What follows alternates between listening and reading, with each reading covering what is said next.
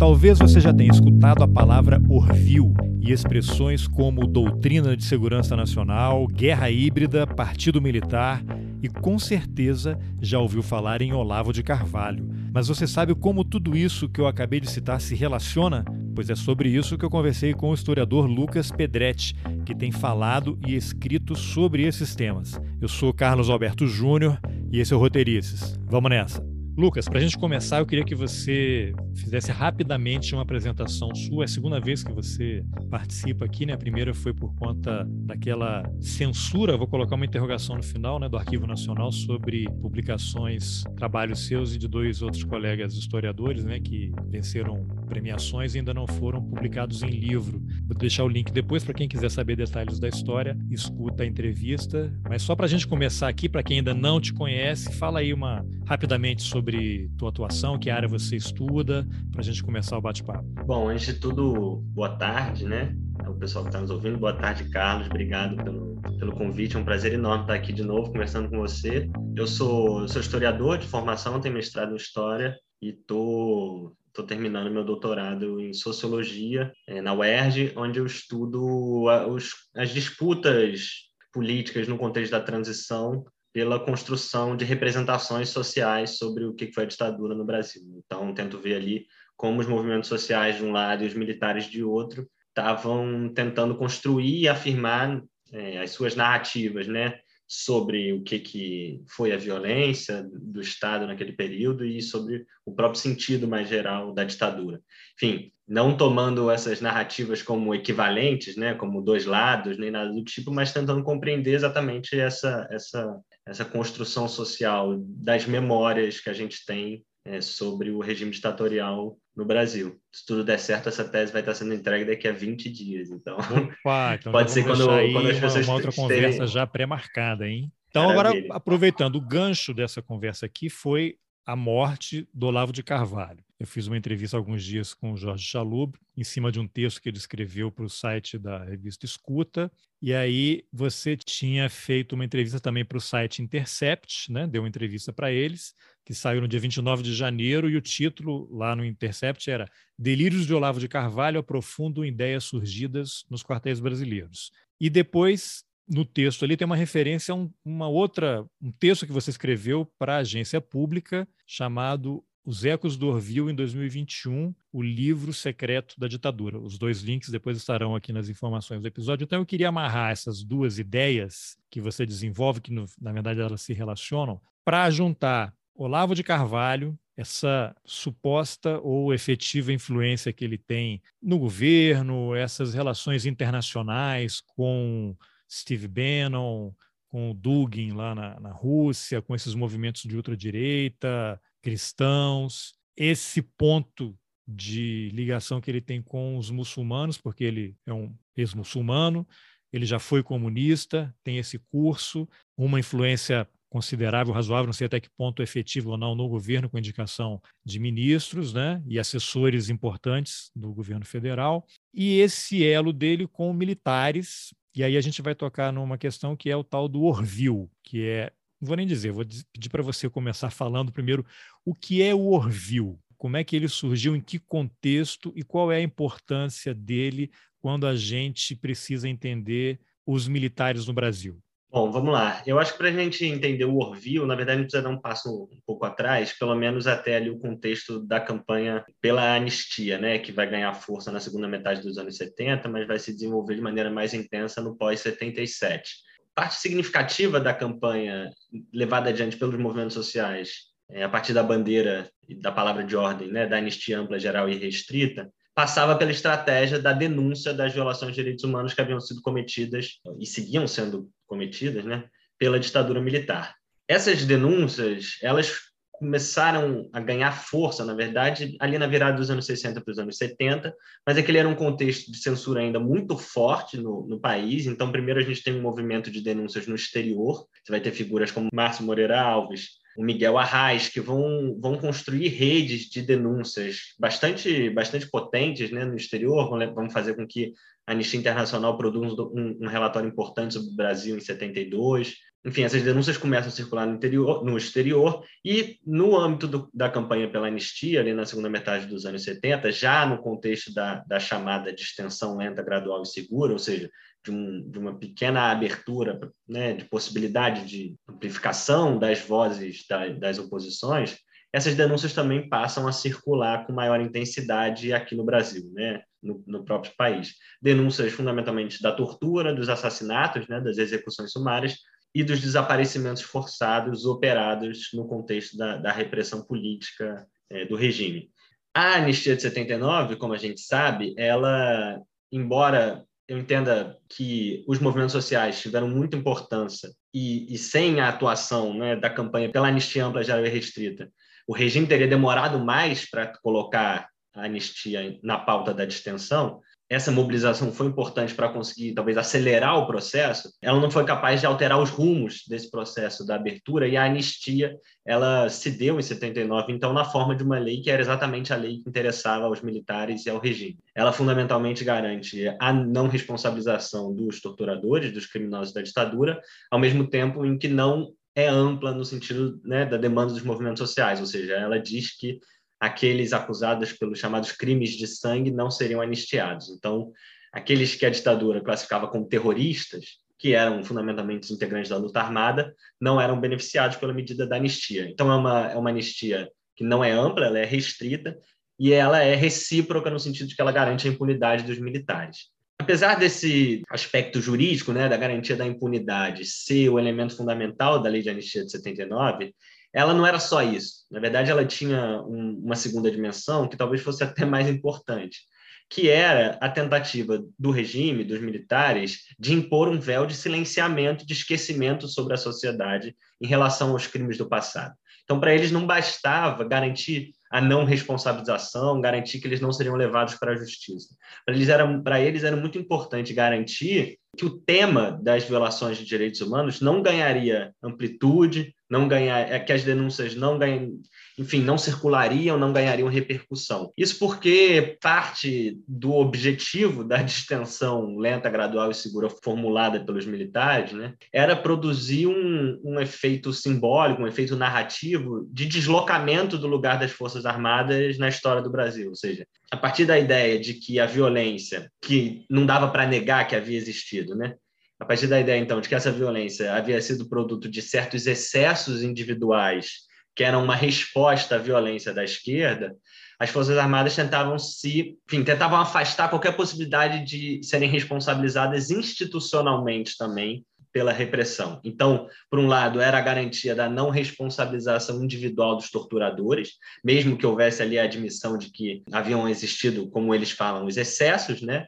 Que a gente sabe que não eram excessos, eram violações sistemáticas, mas então era preciso garantir a impunidade desses torturadores, mas era, era, era preciso garantir fundamentalmente o fato de que as Forças Armadas não seriam institucionalmente responsabilizadas pelo que havia acontecido no pós-64. Né? Fazendo um rápido parêntese, parece muito algo que a gente vivenciou no ano passado, está vivenciando agora em relação à pandemia. O papel do Pazuello como um agente individual que não representa a instituição Forças Armadas, e por isso o Rigo Barros publicou isso recentemente no artigo no Poder 360, falando exatamente nesses termos. Né? As Forças Armadas não podem ser responsabilizadas institucionalmente pelo, pelo que está acontecendo Curioso no país. Isso, isso seria uma não, não, é curioso isso, porque isso me remete àquela frase do coronel Carlos Alberto Brilhante Ustra, a Comissão Nacional da Verdade, em que ele fala exatamente o contrário, né? Que quem tinha que estar lá não era ele, era o Exército Brasileiro, porque tudo que ele fazia era cumprir ordens e reforçou ordens totalmente legais, né? Olha que interessante. É, são, são as ambiguidades desse discurso, né? Porque ele, para se afastar das responsabilidades individuais, joga a bomba, né? No colo do, Devolve, da né? instituição. Né? Mas é, eu acho que a gente pode até retomar esse ponto depois, porque eu acho que existem umas, é, alguns, vamos chamar assim, alguns arquétipos, alguns tipos ideais de testemunhos de torturadores, né, de depoimentos de torturadores que vão operar é, justificativas diferentes né, para legitimar a sua atuação no passado. Isso é um bom tema para conversa também. A anistia, então, tinha esse papel de, de impor um véu de esquecimento e de silenciamento. Acontece que para os familiares de mortos e desaparecidos políticos, para os ex-presos políticos, para os movimentos de direitos humanos, esse, esse pacto, né, porque os militares entendiam que a anistia seria um pacto, e de fato foi um pacto entre elites, né? Foi parte do PMDB topou a anistia da forma como foi, né? As elites econômicas toparam e quiseram a anistia da forma como foi, as, os, os dirigentes civis do regime queriam a anistia da, a anistia da forma como foi. Então, foi um pacto entre, entre essas elites, mas que evidentemente excluiu essas vozes dissonantes que estavam organizadas ali em torno da campanha por uma anistia ampla, Só geral um e restrita. parênteses também, eu entrevistei, acho que há um ano, um ano e pouco, o Anivaldo Padilha, que era da AP, foi preso político, uhum. torturado, exilado, e ele tem um papel importantíssimo na construção do projeto que resultou no Brasil Nunca Mais, é a publicação do livro. Exato. Ele morava em Genebra, né, quando tudo aconteceu, uhum. e ele fala que morava nos Estados Unidos, ele se encontrou com o Brizola, e o Brizola era a favor da anistia. E você, então você tinha aquele momento também, as pessoas queriam voltar para o Brasil. Os caras estavam fora do país, já não aguentavam viver mais no exílio, e aí começaram a fazer concessões, né? Então vamos lá, vamos, é, é a anistia possível, né? Vamos voltar. É, é, vários setores, né? Por exemplo, tinha uma, tinha uma clivagem muito forte entre o movimento feminino pela anistia, que era liderado pela Terezinha Zerbini, e os comitês brasileiros pela anistia, né? Enquanto o, o setor mais próximo é, de uma oposição liberal democrática à ditadura, então, por exemplo, a OAB, a ABI, a CNBB, o próprio movimento feminino pela anistia, eles topavam essa, essa discussão de uma anistia em etapas, ou então é, da anistia da forma que for possível e depois que se rediscuta os seus termos. Né? Enquanto os setores, principalmente aqueles que parte dos que haviam integrado a luta armada e é, estavam mobilizados mais em torno do, dos comitês brasileiros pela anistia, reforçavam a palavra de ordem da, da anistia ampla, geral e restrita e não topavam muito essa, essa ideia de enfim, da anistia da forma que for possível. Né? Para eles era importante garantir a dimensão não recíproca da anistia né? e a dimensão ampla e geral e restrita. Mas, a, a, despeito dessas divergências que são normais né, em qualquer mobilização social, em qualquer campanha, em qualquer movimento de massas, você vai ter atores com divergências pontuais, o fato é que, naquele contexto, as denúncias de violações de direitos humanos ganharam bastante amplitude e para esses setores que não topavam o véu de esquecimento, né, que não haviam sido convidados para esse pacto de esquecimento e de silenciamento, a lei de anistia não, não impôs uma barreira para que as denúncias seguissem sendo, sendo feitas. Né? Então, a gente vai ter uma série de iniciativas na primeira metade dos anos 80 de reforço dessas denúncias de violações aos direitos humanos. Duas delas muito simbólicas. A primeira delas, a denúncia feita pela Inês Etienne Romeu, em 81, sobre a existência de um centro clandestino de tortura operado pelo Centro de Informações do Exército em Petrópolis, né, a chamada Casa da Morte de Petrópolis, que, quando vem à tona, coloca em cena pela primeira vez, com muita força, embora esse termo, essa categoria já estivesse sendo usada ali durante a campanha pela anistia, mas coloca em cena pela primeira vez o discurso do revanchismo, a ideia mobilizada pelos militares e pelos dirigentes civis do regime, mas também por alguns outros setores das elites políticas que queriam construir ali um, um, um pacto na transição que passasse né, pelo esquecimento do que, que havia sido a violência da ditadura. Então, esse discurso do revanchismo aparece pela primeira vez como um discurso estruturado com muita força, como resposta a essa denúncia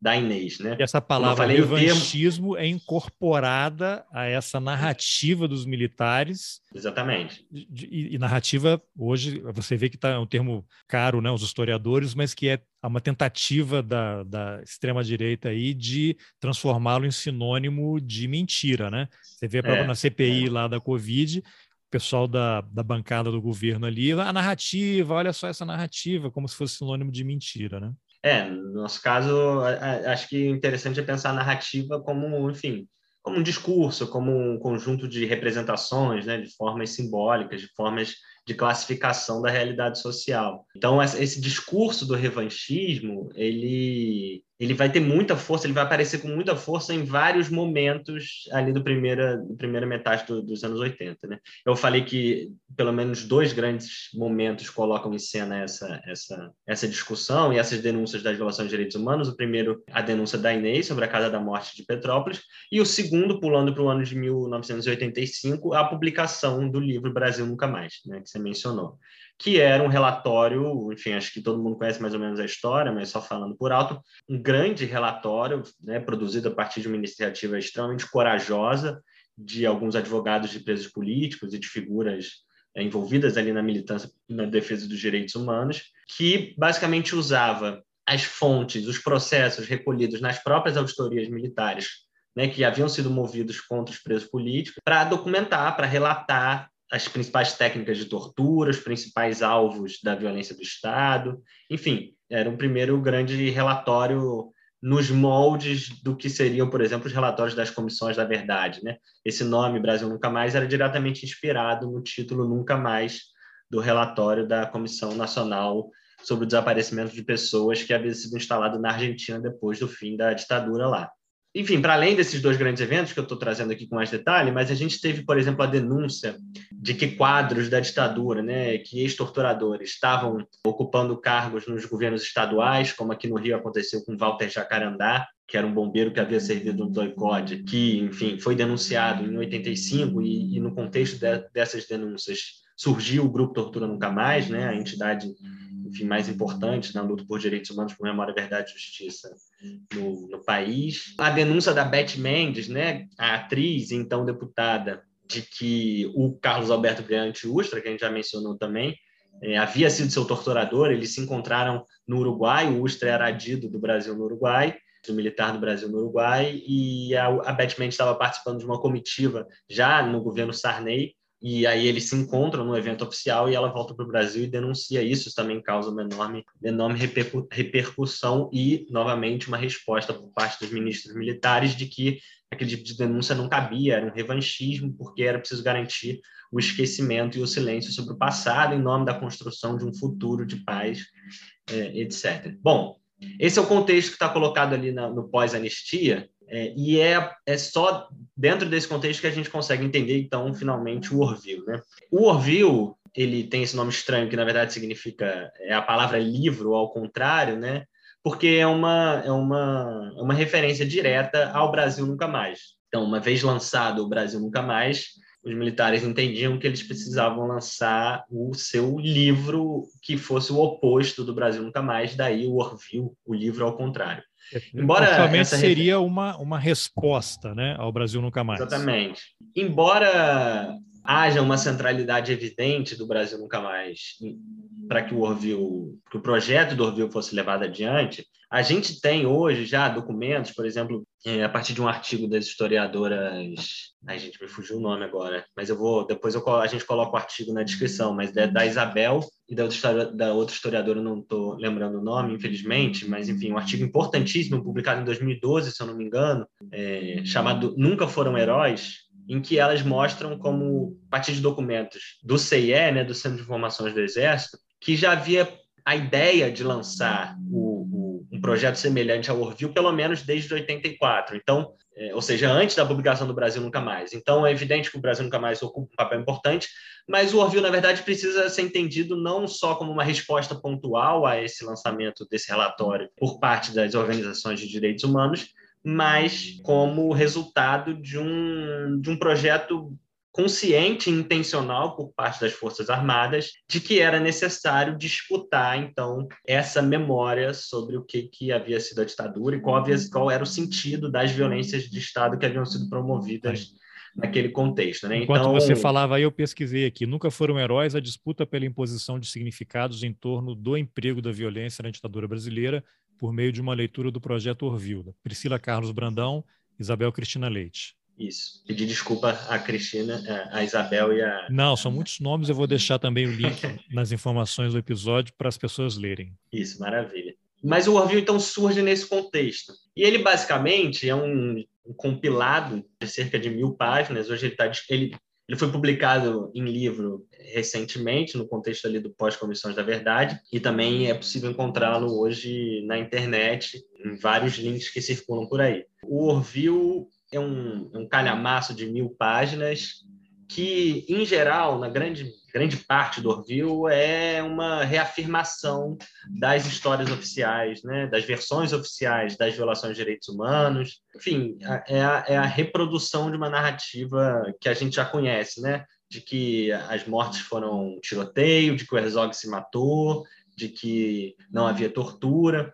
Mas, mais do que isso, ele tenta oferecer uma, uma leitura sobre a história do Brasil. E é uma leitura a partir do que eles chamam de as tentativas de tomada do poder por parte dos comunistas, por parte do movimento comunista internacional.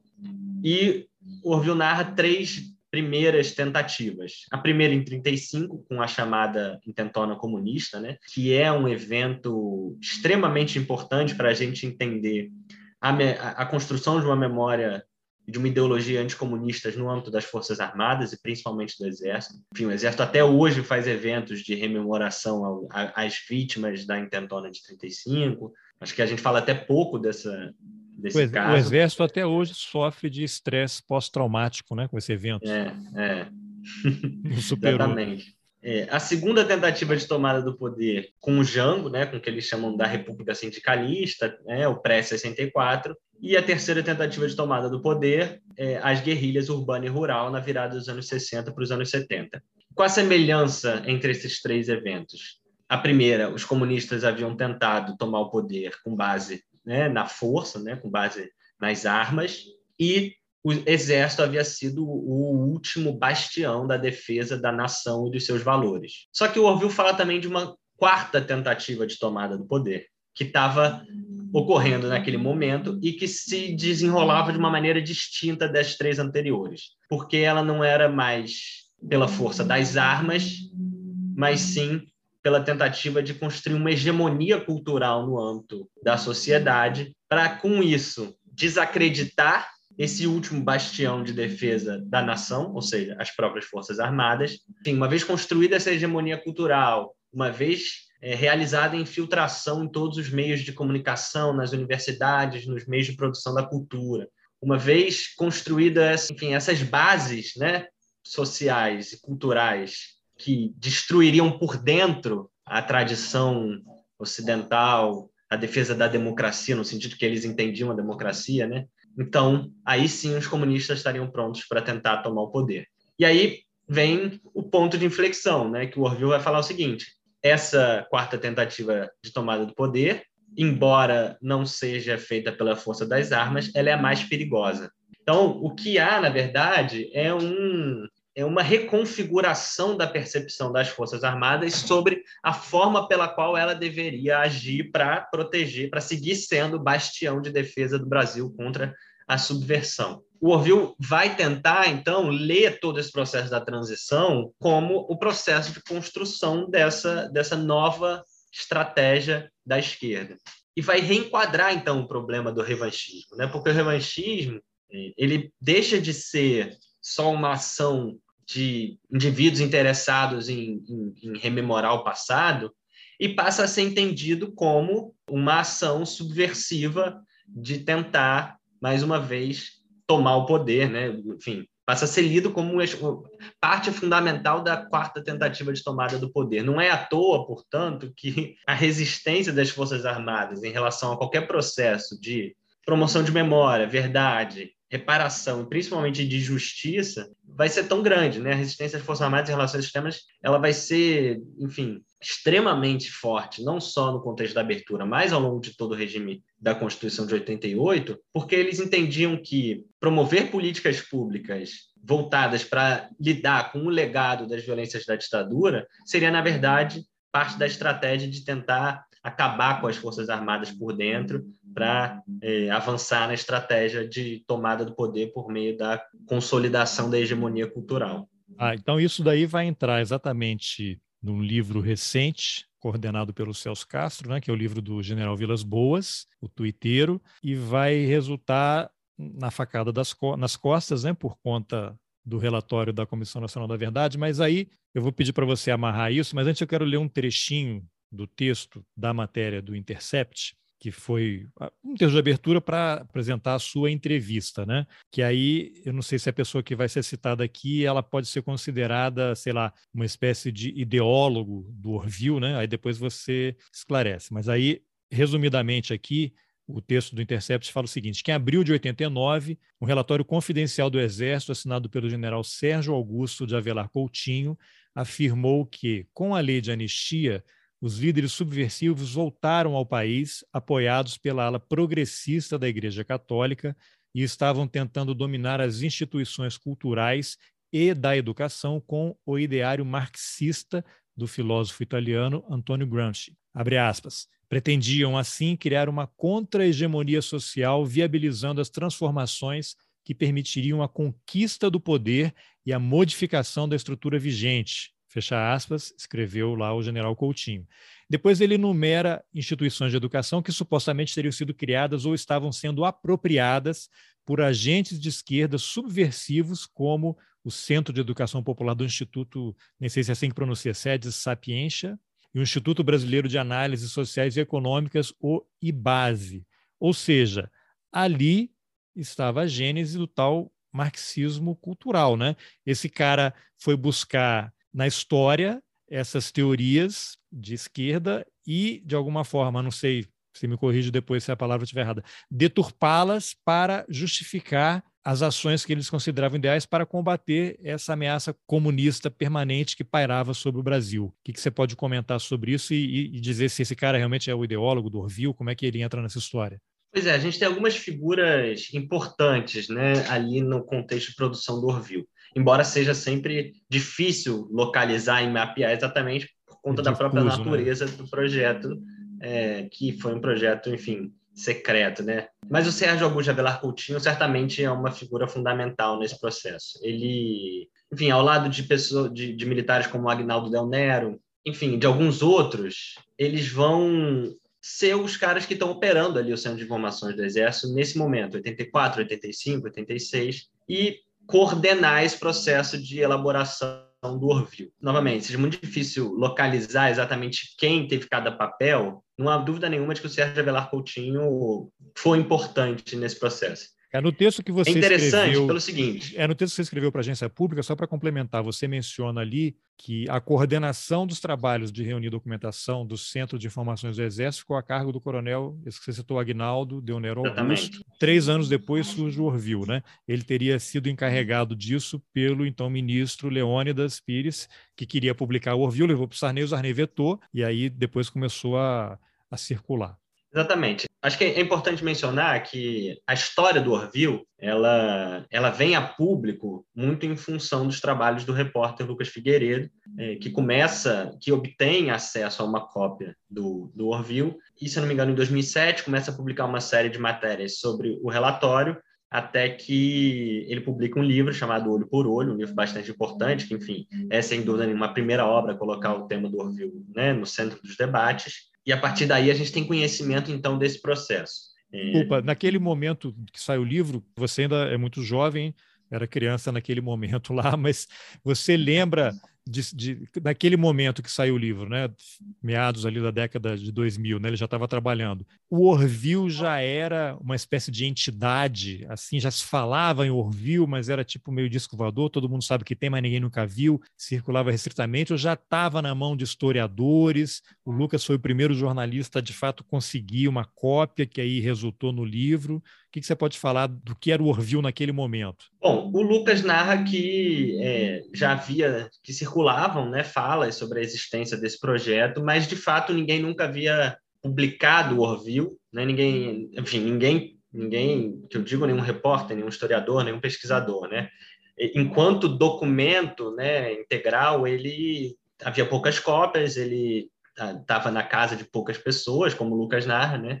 E então há um pioneirismo, um trabalho de, de, de repórter investigativo extremamente importante que ele faz naquele momento, que é obter uma cópia do livro e, a partir da publicização da existência do Orville, uma cópia é, é disponibilizada então no site do grupo Terrorismo Nunca Mais, o Ternuma, né, que é um grupo coordenado por alguns desses militares de extrema direita que é, se propõe exatamente a, a, a, promover a memória de apologia à ditadura. Esse grupo Ternuma é, que é ligado ao brilhante Ustra, né? A Ustra, exatamente. Embora o site, o site do Ustra provavelmente era o A Verdade Sufocada, mas ele tem relações com o Ternuma também. Verdade Sufocada, que é também o título de um livro dele, que se vale muito dele. de documentação, que está no Orville, e eu sempre gosto de lembrar uma entrevista do general Hamilton Mourão, vice-presidente, acho que ao Estadão, em que ele fala que os militares ajudaram muito o Ustra com documentos para a produção do livro, né? E eu sempre gosto de perguntar, mas que documentos, se o Exército diz que não existem documentos, né? Exatamente. Então seriam esses aí, né? Fica aí a pergunta mais uma vez. Exatamente. Eu acho que, e aí isso é importante retomar um pouco a, a forma como o, o Lucas Figueiredo apresenta esse tema no, no seu livro, né? na medida em que a história que ele relata é a seguinte: entre 85 e 88, esse livro teria sido produzido no âmbito do CIE, do Centro de Informações do Exército, sob a coordenação do Agnaldo Del Nero. Em 88, o Leônidas teria levado, Leônidas Pires Gonçalves, general do Exército, então ministro do Exército, teria levado o livro ao Sarney, e o Sarney teria vetado a sua publicação, e o Leônidas, então, teria, enfim, como bom soldado, teria aceitado a ordem, teria deixado o livro lá numa gaveta, e o Orville teria, então, se tornado uma espécie de objeto quase fetiche, né, que circulava ali nas mãos de poucas pessoas, principalmente desses militares de extrema direita da reserva que haviam integrado a estrutura repressiva da ditadura e que se engajavam na produção de uma memória de apologia à sua própria atuação naquele período, né? Ou seja, seria um documento com poucas cópias, é, que não teria tido repercussão significativa naquele momento e que só teria vindo à tona, então, a partir de 2007, um resultado desse processo investigativo. Mas devia ter muita cópia, adiante. né? Que o, o Leônidas deve ter chegado lá no gabinete dele furioso, né? O Sarney não me deixou publicar, colocou na mesa e falou para os assessores: eu vou ali tomar um café e ninguém mexe nisso aqui, não, hein? Ninguém voltar daqui a meia hora, ninguém, ninguém pega, tá? E pronto. Pois é, eu, eu acho que aí esse é, é, o ponto que, que eu acho que eu tenho uma, uma, uma, uma percepção um pouco distinta desse processo em relação à forma pela qual ele é narrado pelo, pelo Lucas Figueiredo, né? no sentido de que, e aí esses foram documentos que, que apareceram no contexto dessa minha pesquisa de doutorado, quando a gente começa a olhar documentos de 86, 87, 88, 89, que são documentos que a gente chama de relatórios periódicos mensais, né, que eram basicamente as compilações da inteligência do, que o CIE produzia a cada mês, os ecos do Orville ficam muito evidentes. Não só a lógica subjacente ao Orville, mas trechos do Orville estão circulando ali. Né? Então, a gente vai ter relatórios periódicos mensais de 88 e de 89, principalmente, que vão falar explicitamente da quarta tentativa de tomada do poder, que vão falar explicitamente nos termos e da forma como isso está colocado no Orville. Né? Ou seja, se é verdade que o Sarney mandou vetar o Orville e o Leônidas não permitiu a sua publicação na forma de livro, isso não significa, de maneira alguma, que as ideias do Orville deixaram de circular no âmbito do Exército, inclusive de forma oficial, porque esses relatórios produzidos pelo CIE não eram relatórios paralelos, digamos assim. Eles eram a produção da inteligência do Exército que servia para alimentar os oficiais mais graduados para que eles instruíssem a tropa a partir daquilo ali. Isso é, é, é muito importante. Até a gente estava comentando um pouquinho antes de começar a gravar, né? Que o Orville não é que ele deu início a alguma coisa. Ele é resultado de uma escola de pensamento, de uma série de informações, atitudes que o exército já praticava e foi compilado naquilo como uma possível resposta ao Brasil nunca mais e tal. Mas assim, eram ideias que circulavam entre os oficiais mais graduados, que eram instrutores também dos cadetes, né, lá na AMAN, naqueles cursos que os militares precisam fazer para serem promovidos. Então, é exatamente isso que você falou, né? Era, era uma compilação e essas ideias estavam sendo incutidas na tropa desde que eles entram na academia ou na escola preparatória de cadetes lá. E você até, eu acho que é na, na pública que você entrevista o coronel da reserva Marcelo Pimentel, né? E ele falou está lá no texto da pública, vou deixar o link, as pessoas podem chegar lá e ler, que quando ele era tenente, capitão, circulavam publicações, não é? E que essas ideias Exatamente. estavam ali, não é? O que, você pode falar mais detalhadamente sobre isso? Pois é, eu acho isso bem interessante, porque são vários níveis, né? Primeiro, isso, né? Acho fundamental entender que o Orville não é essa resposta ao Brasil Nunca Mais de um dia para o outro. Pelo contrário, como, como a gente estava falando, ele só pode ser entendido dentro de um processo muito mais longo, que remete, dependendo da temporalidade que a gente quiser usar, mas remete pelo menos à construção desse imaginário anticomunista no âmbito do Exército ali a partir de 35, né?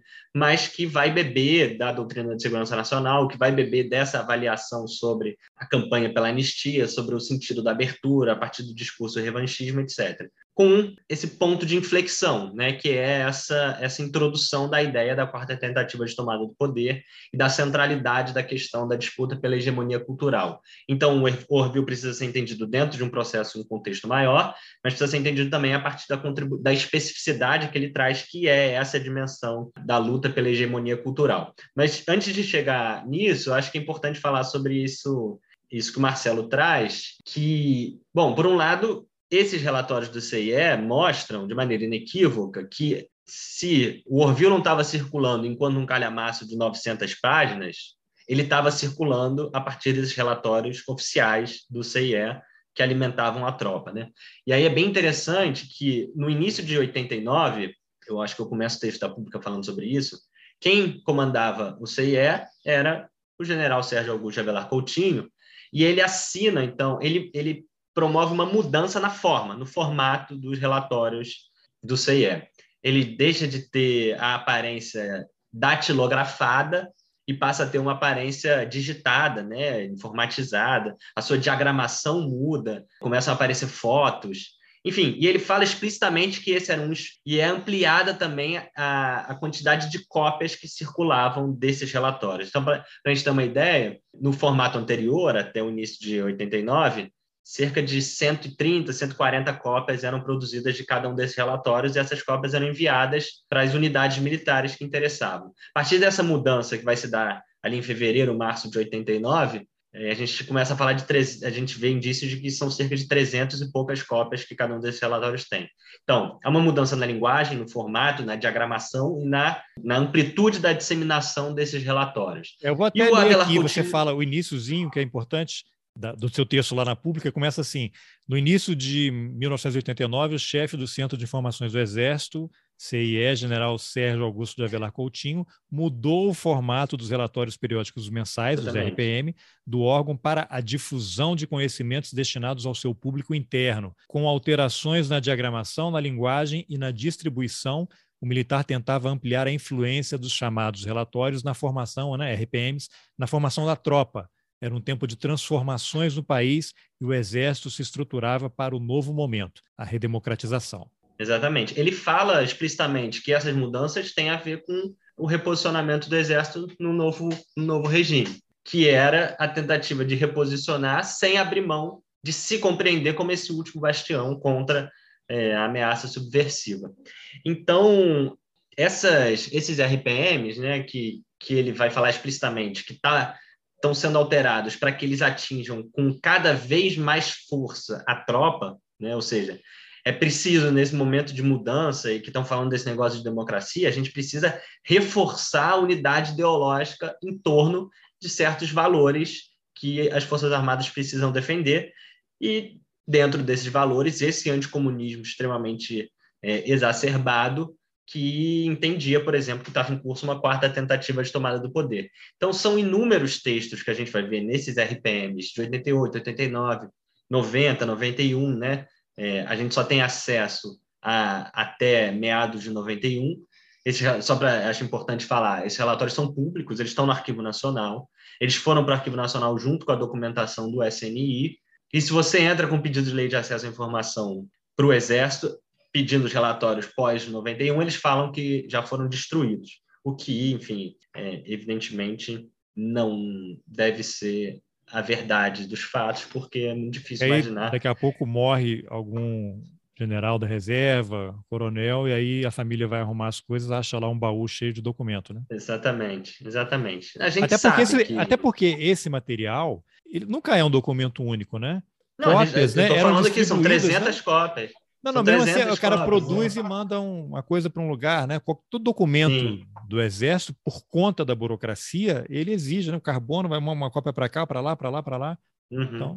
E é da natureza da, do tipo de atividade militar que não se destruam esses, esses, esses relatórios de informação inteligente. Até porque no serviço Mas, público existe regra né, para destruir documento. É exatamente, exatamente. Mas, enfim, eu acho importante mencionar isso porque são documentos públicos, qualquer um pode entrar lá no site do Arquivo Nacional e, e buscá-los. A gente pode até fazer um link e colocá-los, disponibilizá-los. Na matéria da pública já tem um link, qualquer um pode clicar é, lá e acessar. O link da, das matérias podem... vão estar lá, as pessoas vão poder entrar. Agora, isso. você, quando falou da história do anticomunismo aí que estava, eu queria só acrescentar, que é um gancho que a gente já ia estava combinado de falar, e você menciona num dos textos aqui, que no livro do Vilas Boas, editado pela SGV, conduzido a entrevista pelo Celso Castro, o Vilas Boas fala contra o politicamente correto, essa pauta de valores que ele diz que é uma coisa que uhum. não existe no Brasil, racismo, né? Estão querendo importar, coisa que o, o, Mourão também fala, querem importar problemas que não existem no Brasil. Imagina, uhum. ele tem um trecho que ele defende o ex-ministro do Meio Ambiente, o Ricardo Salles, né? Que teve, saiu corrido do governo para não ser preso, porque estava sendo investigado aí por favorecer crimes ambientais. E o Instituto Vilas Boas, né, que leva o nome dele, promoveu recentemente um evento ambiental com palestrantes negacionistas. Então, você vê que tudo que o Vilas Boas tem, você começa a ler o livro dele, é a doutrina de segurança nacional, é o Orville diluído de outra forma. O que, que você poderia comentar sobre isso? Isso, isso porque ele, por muito tempo, foi considerado um, legalista, né? alguém da ala razoável, da ala, enfim, democrata das Forças Armadas, inclusive por setores da esquerda. Né? Mas é, antes da gente entrar nisso, eu queria retomar só o fio da meada sobre o que o Marcelo falou, porque a gente está falando da circulação oficial das Sim, ideias do Orville. E o Marcelo menciona outras iniciativas que faziam essas ideias circularem também. Então, por exemplo, os jornais alternativos, alternativos não, né? Os jornais produzidos por militares, por exemplo, Letras em Marcha, o Ombro a Ombro, eram publicações que circulavam amplamente nos quartéis e que hoje a gente tem acesso a algumas cópias de algumas dessas publicações. Você vê novamente reproduções integrais, não das 900 páginas, mas de alguns trechos do Orville, das ideias do Orville, fundamentalmente. Né? Esses jornais eles eram criado... iniciativas pessoais, não era uma coisa oficial, né? Então, isso, esses eram iniciativas de associações militares que eram que foram que começaram a ser criadas naquele momento. De novo, nesse, nesse contexto de reorganização desses setores no pós-ditadura. Né? Bom, estamos vivendo um novo regime, o que, que a gente vai fazer? Como a gente vai se organizar? Bom, agora a gente precisa se organizar em associações né, por exemplo. Então, você vai ter essas associações militares, como depois vai ser o Ternuma, como o Ombro a Ombro, o Letras em Marcha, o Grupo Guararapes, o Grupo em Confidência, uma série de organizações de militares de extrema-direita que vão ser construídas, né, vão ser construídas ali a partir da virada dos enfim, a partir da segunda metade dos anos 80, é, que também vão produzir seus materiais, vão fazer seus eventos, sempre num lugar muito difícil de você entender se ele não é um lugar da, né, institucional, porque eles vão argumentar que é uma associação civil, né, uma, algum, né, talvez de militares da reserva, mas em seus eventos estão figuras como o ministro do, do Exército, o ministro da, da, Aeronáutica, o ministro da Marinha. Então, é, existe esse boom de associações e entidades criadas por militares, e existe a publicação de livros por parte de militares também, como, por exemplo, o Rompendo o Silêncio, do Carlos Alberto Brilhante Ustra, que é publicado ali em 87, 88, se não me engano, 87, como resposta às denúncias, enfim, que a Beth Mendes havia feito sobre ele. É, parte desses livros vai mobilizar também documentos que embasam o Orville e, mais uma vez, as ideias que estão no Orville. Então, o que a gente vê é que o Orville não é um, não é um objeto isolado, né? Ele não é são um livro de 900 páginas que foi colocado numa gaveta e foi esquecido durante algumas décadas. Não, ele é evidentemente um objeto importante, um artefato importante desse processo, mas a gente só pode compreendê-lo quando a gente entende é, esses RPMs que tem um estatuto oficial, sem inquestionável, essas associações, esses livros, é esse caldo, digamos assim, que a gente precisa ter em mente quando a gente pensa no, no Orville. Por exemplo, né, a gente vai ter e eu quero falar eh, principalmente essa coisa das associações, porque, enfim, para chegar num ponto que é fundamental da nossa conversa, Em 87, vai ser lançada uma entidade chamada Associação Brasileira de Defesa da Democracia, a BDD. No evento de lançamento, a gente vai ter figuras como o Agnaldo Nero, o Renato Brilhante Ustra, irmão do Carlos Alberto Brilhante Ustra, o tenente-coronel responsável por produzir o primeiro documento, ainda em 84, que vai dar a ideia do Orville, que é o Esse irmão do Ustra também é militar, não? Militar também o Sérgio Augusto de Avelar Coutinho. Esse processo de lançamento da ABDD está bem documentado no Jornal do Brasil. O Jornal do Brasil fez um acompanhamento interessante disso na época. E num dos eventos da ABDD vai ser chamado um professor da ESG chamado Jorge Boaventura. E aí, é, de novo, né, a, gente, a gente volta para essa circularidade. Em 84, eu mencionei que, nesse artigo da Priscila e da Isabel, elas mostram um documento de 84, que é um documento que é a primeira, a primeira formulação da ideia de um projeto tipo Orville. Esse documento faz uma referência a um, a um pensador para justificar as suas ideias, que é o Jorge Boaventura, professor da ESG, que é o mesmo cara que vai estar nesse evento de lançamento da ABDD e vai fazer uma fala em que, além de chamar o, o Rousseau de cretino, essa é a manchete que a Folha, a Folha dá, ele vai falar não se sabe, não se sabe se a Folha deu a manchete apoiando ou criticando pois né, é. o que ele falou. Pois é. Mas ele vai apresentar, isso a gente está falando de 87, a ideia de que o Antônio Gramsci era o novo intelectual formulador das estratégias da esquerda. Então, o que a gente está percebendo é que, primeiro, que essa cronologia é muito embaralhada, né? A gente está falando de 85, 86, 87, 88, e talvez ainda seja necessária muita pesquisa empírica, então, incentiva historiadores, jornalistas a se mergulharem nesse evento, para compreender um pouco melhor a sequência. Mas o que está que, que que tá acontecendo na segunda metade dos anos 80, enquanto o Orville está sendo produzido? Esses militares de extrema-direita eles estão recebendo uma influência que vem de uma ideologia neoconservadora norte-americana, que também está ganhando força nos anos 80. Governo que, Reagan, enfim, né? Pro, exatamente, no governo Reagan. É, o, existe um artigo do professor Carlos Eduardo Pinto, é, professor do Instituto de Economia da FRJ, chamada A Loucura como Método, que ele traça um pouco essa, enfim, excelente nome para ser entrevistado aqui. Eu já vou anotar aqui. É, né? ele vai traçar um pouco as origens ideológicas do pensamento da extrema-direita atual e dos militares e vai localizar a, a importância disso que é cham, era chamado nos Estados Unidos como uma subdivisão lá do, do pensamento conservador, que eram chamados, os chamados paleoconservatives, algo assim. Mas, basicamente, nos anos 80 está sendo formulado pela direita norte-americana, pelos conservadores norte-americanos, essa ideia da luta pela hegemonia cultural, do marxismo cultural. E esses militares estão bebendo nessa fonte. A gente não sabe exatamente como essa ideologia chega aqui, pelas mãos de quem, quem é o primeiro a trazer, embora me pareça que essas duas figuras, Jorge Boaventura, professor da ESG, e Sérgio Augusto de Avelar Coutinho, são os primeiros a colocar isso no mundo. O Jorge Boaventura nesse lugar de intelectual, de formulador.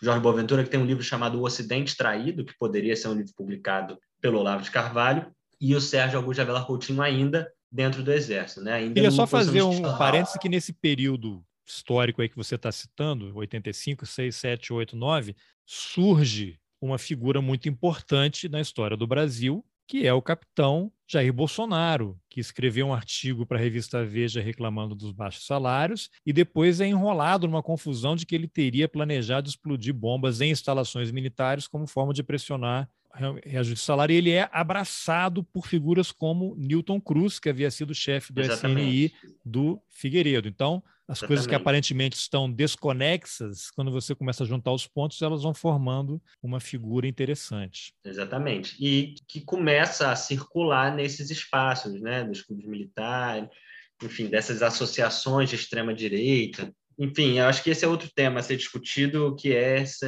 esse afastamento, né? Essa, essa ideia de que é você pega aquela frase do Geisel na entrevista que ele dá ao CPDOC, né, que o, que o Geisel fala que o Bolsonaro é um mau militar, para é. falar, não, o Bolsonaro era repudiado pelas Forças Armadas, né? Quando, talvez a gente levar a sério né, o, que, o que pessoas como Piero estão falando, pessoas como Marcelo Pimentel estão falando, talvez a gente entenda que tem talvez um jogo de cena um pouco mais forte, né? Do Geisel construindo essa sua figura de democrata, já, já né, era né? a guerra, a guerra híbrida em andamento naquela entrevista ao CPDOC. Pois é, é, a gente tem que ter muito cuidado ao ouvir essas fontes como e, e, comprar o que elas falam pelo valor de face, né? Metodologicamente é muito delicado. Então, talvez é, essa ideia de que o Bolsonaro era, era visto como uma figura repudiada nas Forças Armadas, era, era considerado pela instituição como um mal militar, ela precisa ser um pouco relativizada. É, até o livro ter, do exemplo... Luiz McLuff Carvalho, né, do Cadete ao Capitão, o Cadete e o Capitão, que ele reconstitui o, pro, o, processo lá no Superior Tribunal Militar, ele relata né, que o Bolsonaro, depois do artigo,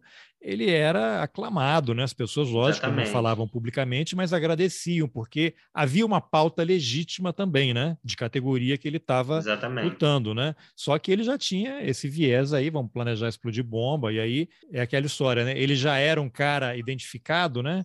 Já estavam de olho, olha, esse cara aqui vamos acompanhar porque em algum momento do futuro ele pode nos interessar. É, e a gente tem, por exemplo, quando o Bolsonaro é eleito pela primeira vez vereador aqui no Rio, declarações do Figueiredo parabenizando, né? Então, é isso, é uma história um pouco mais, mais complexa. Mas, para retomar, né, só para a gente fechar aquela coisa do, do, da ABDD, eu acho que essas duas figuras, Jorge Boaventura e Sérgio Augusto Avelar Coutinho, são, são figuras fundamentais, e, é, e é isso, a gente precisa entender como esses caras estavam lendo essa influência norte-americana e estavam importando para o Brasil. Embora no Orville não exista, não apareça o termo marxismo cultural e não haja nenhuma menção a Gramsci, toda a ideia que estrutura a leitura presente no Orville sobre a quarta tentativa de tomada do poder tem a ver com essa percepção de uma mudança na estratégia de atuação das esquerdas na tentativa de obter a hegemonia cultural e tomar o poder, então, por essa nova via que não havia das armas.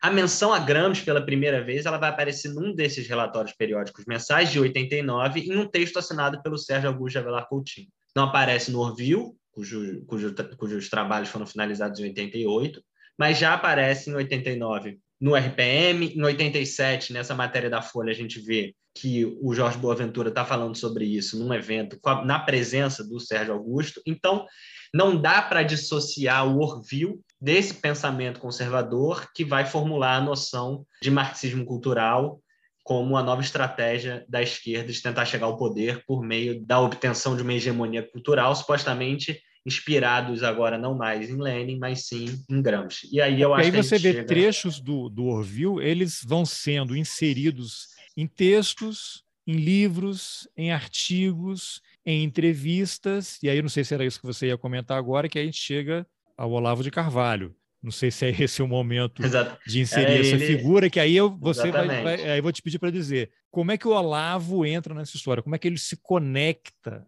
aos militares. Pois é, eu, eu, eu, eu fui bastante enfim, na minha pesquisa é isso, né? Eu vou até 88, eu não sou um especialista na figura do Olavo, embora eu, eu, eu você entrevistou o Jorge, né? Eu seja muito Jorge Chalub. Tenho uma profunda profunda admiração por aqueles que têm a capacidade de se especializar na figura do Olavo, né? porque há... mas enfim, eu ia falar que haja estômago, mas eu li ele falou isso, ele inúmeros falou, então tá, tá, relatórios tá, tá militares. Pois é, mas eu também precisei de estômago para ler esses relatórios militares. Mas, enfim, é, eu estou querendo dizer isso porque eu acho que essa é uma lacuna. É uma lacuna empírica, digamos assim, de pesquisa que precisa ser melhor preenchida. Ou seja, como se dá o início dessa relação entre Olavo e militares, né? Porque os primeiros livros do Olavo vão sair ali na primeira metade dos anos 90, né? Os primeiros livros contendo essas, essas, essas ideias. E não há nenhuma menção explícita a algum tipo de relação com os militares ou algum tipo de influência militar. Claro que também esse é o tipo de coisa que às vezes nem sempre se fala, né? Mas, enfim, até um colega lá da UERJ, o pesquisador Raul Nunes, é, abriu essa conversa comigo quando a gente, logo depois da morte do, do, do Olavo, quando eu postei sobre, esse, é, sobre essa influência militar né, no pensamento dele, argumentando exatamente isso. Os primeiros escritos do Olavo não nos permitem afirmar que ele estava conversando com esses militares de extrema direita e foi dali que ele aprendeu por exemplo, sobre o marxismo cultural. Pode ser que ele tenha chegado, recebido essa influência dos conservadores norte-americanos por outras vias. Ou seja, a questão da origem, ela é talvez ainda difícil de responder. Agora, o Piero vai mostrar no livro dele como ao longo dos anos 90, essa aproximação, para usar um termo caro aos militares, essa sinergia vai ganhar muita força. Então, essa aproximação vai acontecer ao longo dos anos 80, embora a gente não possa, pelo menos até onde minhas pesquisas foram, eu não possa cravar que o Olavo foi no, no, no, no num evento de uma dessas associações e, e aprendeu tudo com os militares, embora a gente não possa cravar isso, a gente pode cravar, sim, que houve uma aproximação, uma convergência de interesses, uma retroalimentação do Olavo e dos militares ao longo dos, dos anos 90, que vai redundar, por exemplo, no fato de de que Olavo de Carvalho vai receber a medalha do pacificador, né, que é a maior honraria do, do Exército Brasileiro no fim dos anos 90. Ele se torna palestrante, é. né? Escola Superior de Guerra, passa a circular nesse meio, e aí você, eu me lembro agora se é na matéria da Pública ou lá no Intercept, que você fala que em 99, dez anos depois do texto do general Coutinho, Olavo de Carvalho publica no Jornal da Tarde um texto intitulado Máfia Gramsciana, em que ele acusa um jornal de fazer propaganda ao veicular um caderno sobre Gramsci, cuja temática era ocupar espaços até que as vozes dissonantes, no caso da direita, né, fossem excluídas. Né? Exatamente. É, sem dúvida essa aproximação vai acontecer, né? Tem tem o projeto sobre a história do Exército que o Olavo vai coordenar com financiamento do Odebrecht, tem as palestras dele na Escola Superior de Guerra e nos clubes militares. Isso vai, sem dúvida nenhuma, se fortalecer ao longo dos anos 90. A minha forma de entender esse processo é de uma alimentação recíproca. Né? Me parece que para o Olavo era muito interessante estar próximo dos militares, e para os militares era muito interessante ter alguém civil, supostamente um intelectual, né? supostamente um, um, um pensador. Acho que intelectual, no sentido gramsciano do termo, a gente pode até dizer que ele era, né? um formulador da, dessa extrema-direita. Eu não vejo problema em chamá-lo assim, embora não um intelectual do ponto de vista da qualidade da sua, da sua produção, supostamente filosófica, mas intelectual no sentido de que era um formulador desse, dessa extrema-direita. Né? Era muito interessante para as Forças Armadas, para esses militares, ter alguém com amplo espaço na imprensa, né? porque o Olavo tinha um amplo espaço na imprensa, ele era colunista do Globo, ele era colunista da Folha, ele escrevia na Veja, que se dispusesse a vocalizar esses ideais, essas ideias, essas noções. Então, me parece que essa alimentação recíproca se dá por essa convergência de interesses ao longo, principalmente dos anos 90. Importante é... destacar, depois ele é abraçado pela editora Record, que Sim. no livro da, já falei algumas vezes, da Camila Rocha, Rocha. Menos Marx, Mais Mises. Ela entrevista o Carlos Andreasa, que era um dos editores da Record, ele fala, né? Nós repaginamos o Olavo, da capa ao texto, porque identificaram uma demanda reprimida no país por livros de, de conteúdo uhum. de direita. Então, e aí ele vira um best-seller, né? Até hoje os livros dele são super vendidos, né? Então, Exatamente. e aí você vê que assim, esses jornais todos aí que, que você citou, eles são que os donos das empresas, as famílias são também sócios e fundadores e participantes do Instituto Liberal, Instituto Mises, né? Milênio. Né? Milênio, esse pessoal está todo conectado. Pois é. Então, eu acho que é aí que a gente começa a chegar na discussão do, da, da famosa divisão das alas, porque quando a gente chega no governo Bolsonaro e se constrói essa ideia, e a imprensa tem um papel gigantesco na consolidação dessas, de uma suposta separação entre, de um governo entre alas, né? E é quando o Olavo, embora ele já tivesse uma projeção muito grande, ele se torna uma figura extremamente conhecida como o ideólogo do Bolsonaro, né? como o, os olavistas né, são os seguidores da ala ideológica. E a contraposição a isso aparece em, em, em outros dois pontos. A ala técnica, que é o Paulo Guedes, né, que é um, um, sujeito que não, não, tem, não tem vinculações e interesses políticos, ele é eminentemente técnico, né, que evidentemente é, essa, essa, essa elaboração né, da agenda econômica ultraliberal como uma agenda técnica é, tem a ver com a convergência de interesses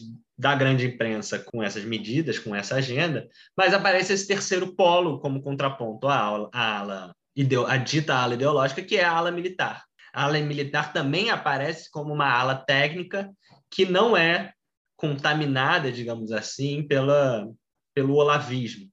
E eu acho que é nesse sentido que é importante retomar essa história do Orville, retomar esses contatos dos anos 90 e mostrar que os quartéis, na verdade, foram espaços importantíssimos de reprodução dessa ideologia que alimenta isso que a gente chama de ala ideológica. Né? Ou seja, uma separação entre ala militar e ala ideológica é absolutamente equivocada do ponto de vista de que esses militares compartilham, em grande medida, ou integralmente, é, da visão de mundo, do imaginário, da ideologia dessa extrema-direita que, que passa a ser representada pelo Olavo de Carvalho, mas né, ganha um tom mais catológico, talvez, mais escrachado, mas no limite a gente está falando de, de um imaginário, de uma visão de mundo, de uma ideologia que são extremamente convergentes, se não é, a mesma, né? E aí, acho que aqui, inclusive, para não deixar sem, sem resposta, é um bom, um bom momento de retomar o livro do Vilas Boas, né? que é isso que você falou. O Vilas Boas, naquele livro, deixa muito claro a influência da ideia do marxismo cultural na sua própria concepção de mundo. Porque nessa perspectiva né, ideológica, marxismo cultural e politicamente correto são categorias muito próximas, né? são categorias de acusação muito próximas. O politicamente correto é uma manifestação do marxismo cultural, que é as duas categorias são formas de dizer o seguinte: na percepção desses atores sociais. Né?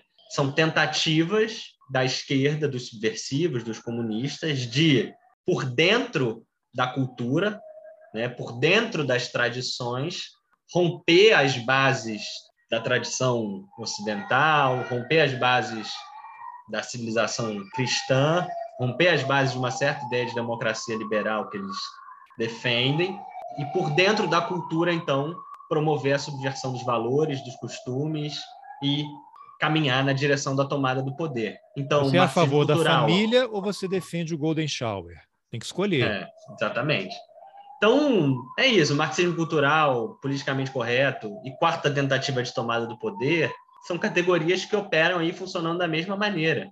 É por isso que quando a gente lê o Vilas Boas, quando a gente lê o Olavo, não dá para não pensar no Orville. Não dá é, para não pensar. A gente estava nesse... até falando um pouquinho antes de, de gravar, que eu queria retomar, que tem exatamente a ver com isso, que o Olavo, aparentemente, ele não tem ideias originais. Né? Tudo que ele está apresentando e falando é como se fosse uma, um, um Orville repaginado. Né? Tudo que foi compilado no Orville está sendo diluído e se você pega falas do Bolsonaro, fala de ministros, fala dos militares, tudo aquilo que estava compilado no Orville, ela vai, ele vai sendo distribuído e falado e inserido ou numa entrevista, ou num artigo, ou numa fala, ou lá no cercadinho do, do Bolsonaro. E aí eu queria lembrar a entrevista do Olavo de Carvalho ao Pedro Bial, abril de 2019, eu separei um, um trechinho aqui, em que o Bial pergunta para o Olavo: é, não havia um plano seu, Olavo, de formar uma geração liberta das amarras do pensamento marxista, leninista? Aí o Olavo de Carvalho responde: do meu trabalho, eu só esperava resultados depois da minha morte. Agora, no Brasil, todo mundo só se interessa pela política do dia. Eles acham que é isso que eu estou fazendo. Um negócio totalmente alucinante. Você veja, mais de 20 mil pessoas passaram pelos meus cursos. Dessas, nem duas dúzias estão em cargo de governo. Quer dizer, estatisticamente é natural que alguém busque emprego no governo e os caras acham que é um plano meu, um plano para infiltrar os caras lá e dominar os ministérios. Isso tudo é fantasia. E em outro momento, o Olavo fala: a alta cultura brasileira estava destruída e eu planejei restaurá-la. Mas restauração disso precisava de 30 ou 40 anos. Talvez depois disso surja como efeito uma geração de políticos melhores. Talvez. E os camaradas acham que eu estava tentando realizar isso agora. Isso é fantasia total. Aí você pega essa fala aqui, o que, que tem aqui no meio? Você tem o Orville, né? Você tem o Orville. Em outro momento da entrevista, ele fala como é que você muda a questão toda. Você tem que controlar as universidades. Mas como é que você controla a universidade? Na hora que você vai decidir que tese de doutorado vai ser realizada e que dissertação de mestrado vai ser feita.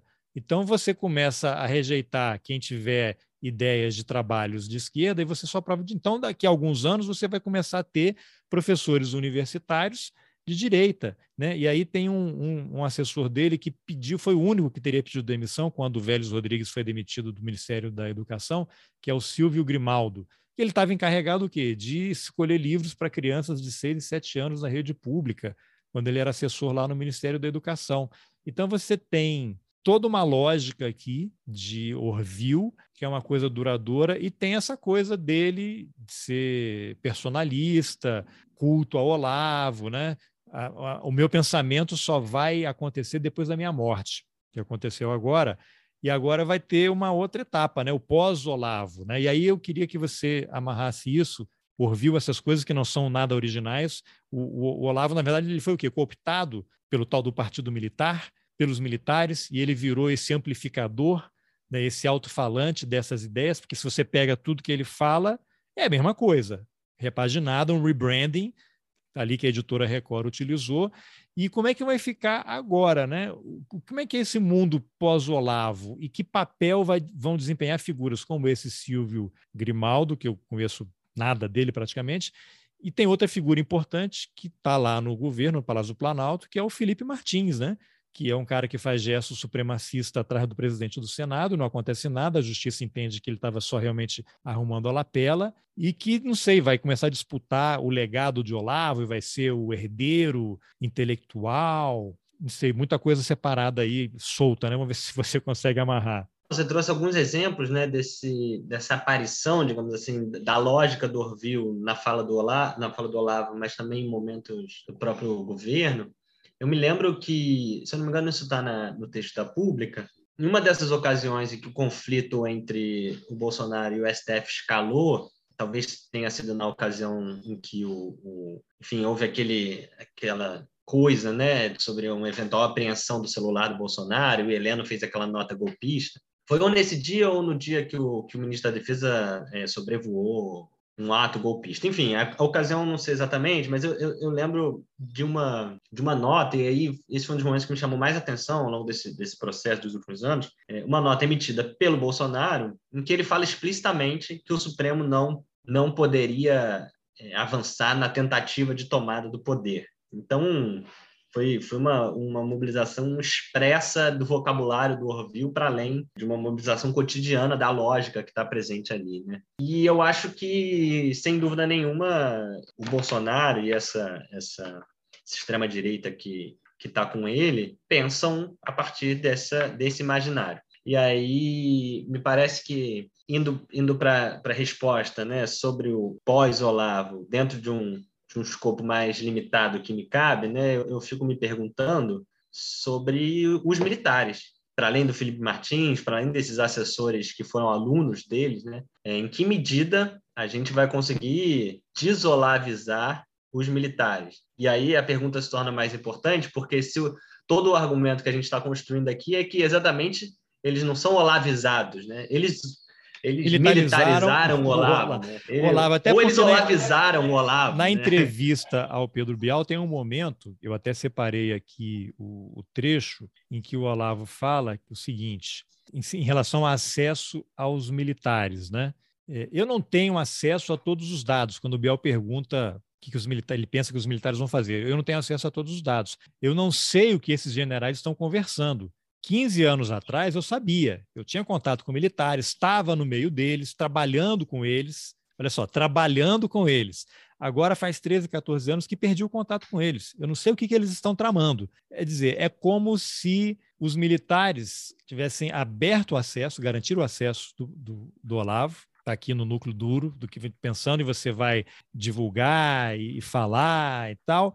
Agora não tem mais acesso. Eu não sei o que, que aconteceu em algum momento que houve esse afastamento, e aí, durante o governo Bolsonaro, no começo ali, aquela baixaria dele ofender os generais e tal, né? Mas você vê, né? Também... né? É, é, isso. Os militares abriram a porta e depois fecharam a porta. Exatamente. É aquelas aqueles xingamentos, enfim, de, de, baixíssimo nível, toda aquela, aquelas, aquelas celeumas né, entre o Olavo e determinadas figuras militares funcionavam muito bem né, para construir essa divisão, para consolidar essa divisão das alas. Né, a tal da guerra híbrida, né, para quem acredita na guerra híbrida, é um prato cheio. Para consolidar a ideia de que havia um, um núcleo uma divisão né? ideológico alucinado e um núcleo militar razoável que estava ali para moderar o Bolsonaro, alguma coisa do tipo, né? É aí é que eu te é... peço para você comentar desse, antes de falar do Felipe Martins, que é uma figura que vai ficar também 30, 40 anos, 50 anos aí dando trabalho, né?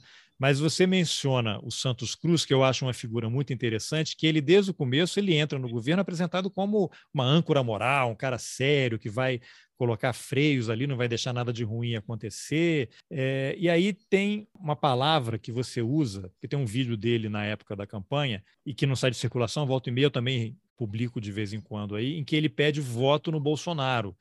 E aqui eu faço uma rápida pausa na entrevista para que vocês ouçam o áudio do general Santos Cruz. O Haddad representa a ditadura, representa o fascismo, representa nazismo, representa racismo, divisão do país em cores, regiões, etc. Né? Então é a hora da opção. O gigante acordou, o Brasil vai votar Bolsonaro.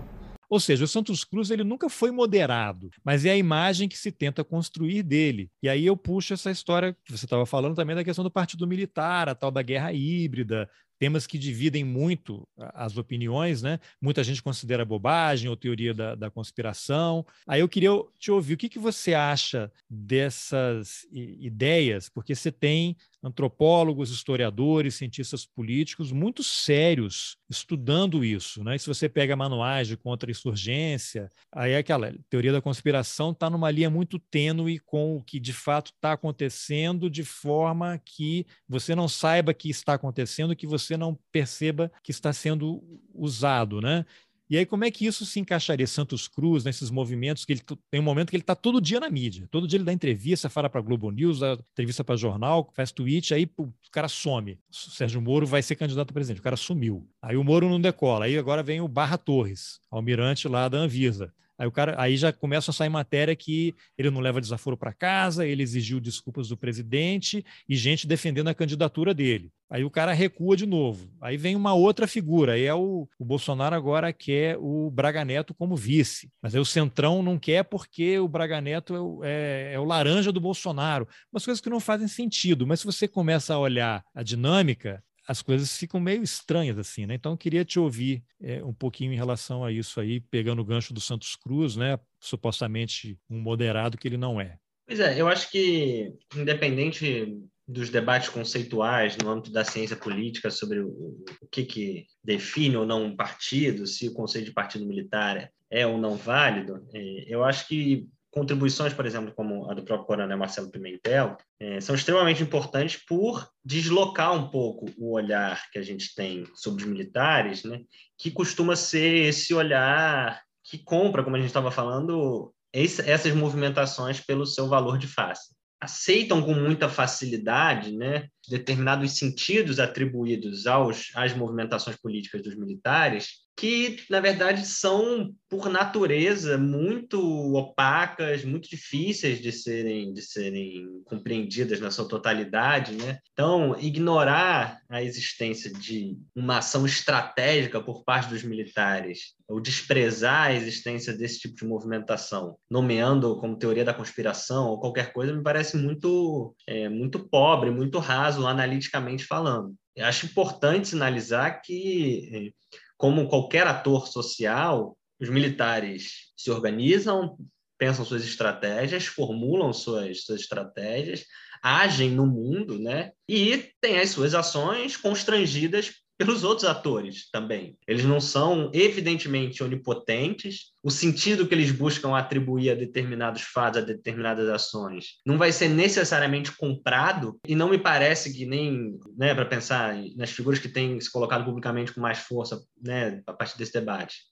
nem o Marcelo, nem o Piero estão falando que, que eles são onipotentes ou tudo que eles pensam dá certo, né? Pelo contrário, eles também vão se reposicionando, reformulando as suas estratégias na medida em que as coisas caminham para uma ou outra ou para outra direção, né? É o Piero, então... só para quem não, não sabe, o Piero Lerner, que é um antropólogo e ele tem se dedicado ao estudo de guerra híbrida. Teve uma entrevista recente que eu fiz com ele, vou deixar o link também. Ele mesmo não concorda totalmente com a ideia de partido militar, né? Exatamente, exatamente. Então, eu acho que talvez as análises que focam muito nos militares, às vezes tendem a aparecer numa primeira, numa primeira vista, né, como talvez conspiratórias, né? Mas ao mesmo tempo a gente precisa lembrar que essa acusação de teoria da conspiração, ela é muito, ela é muito boa, né, para você deslegitimar um, uma certa lente analítica. Então, por muito tempo, por exemplo, para retomar um pouco o fio do, do, do, tipo de assunto que eu fico mais confortável de falar, mas por muito tempo que, que é mais historiográfico, né?